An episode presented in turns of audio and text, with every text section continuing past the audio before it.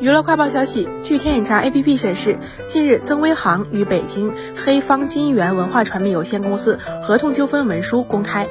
文书显示，原告曾威航诉称，在其与黑金公司合同履行过程中，黑金公司长期未向其支付演艺收入分成，怠于履行合同义务，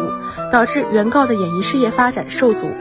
请求判令确认其与黑金公司签订的艺人合约及两份补充协议于二零二一年二月十八号解除，黑金公司向其支付全部应未付演艺收入分成款一千五百万元。法院最终判决，确认曾威航与黑金公司签订的协议书及两份补充协议于二零二一年二月十八号解除，黑金公司向曾威航支付收益分成款一千五百万元。